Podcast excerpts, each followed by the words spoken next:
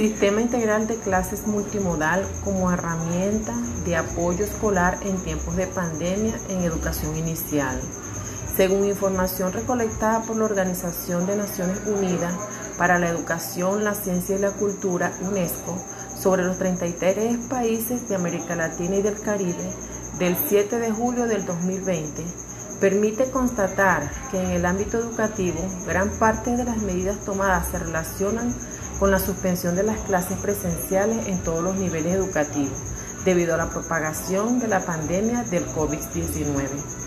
En tal sentido, emerge la necesidad de mantener la continuidad de los aprendizajes, lo que ha impuesto desafíos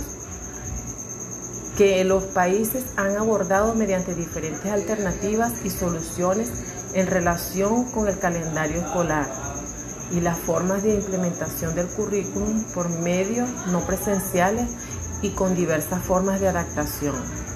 En este orden de ideas, la mayoría de los países han optado por la continuidad del proceso educativo mediante los recursos online,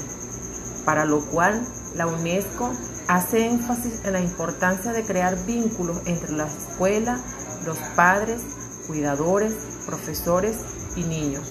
durante el confinanciamiento para darse apoyo socioemocional. Es por ello que se deberían crear comunidades virtuales para garantizar las interacciones sociales regulares entre las partes y llevar a cabo el proceso de enseñanza-aprendizaje. Vale la pena distinguir que la educación inicial es uno de los procesos más importantes que debe desarrollar el niño, que sin lugar a dudas tendrá resultados positivos en el futuro en cuanto al desarrollo cognitivo, psicomotor, socioemocional, entre otras no menos importantes en el mismo, lo cual comprende las bases fundamentales en dicha formación. Asimismo, amerita la integración, comportamiento y participación de la sociedad.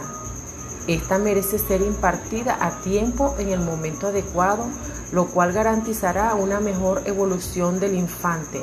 a otros niveles de formación.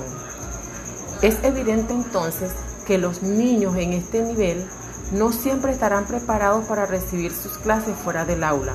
debido a las, exigencias que amerita la modalidad,